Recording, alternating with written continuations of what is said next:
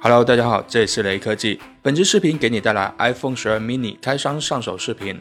首先是包装盒子，很小巧，里面放着手机、数据线、说明书，还有卡针，还真是环保。贴纸也从两个变成一个。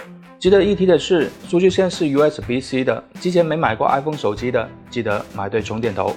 作为一款小屏手机，iPhone 十二 mini 的关注度并不是很高，和同一天开售的 iPhone 十二 Pro Max 对比，有点无人问津的感觉。麻雀虽小，五脏俱全。iPhone 十二拥有的功能，iPhone 十二 mini 都有。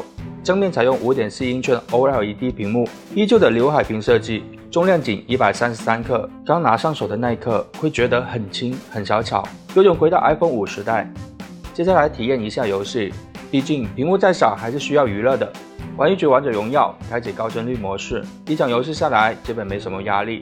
因为屏幕小的原因，右边的攻击和技能按键有点过于偏，不是特别的好按，但可以在设计里进行调整。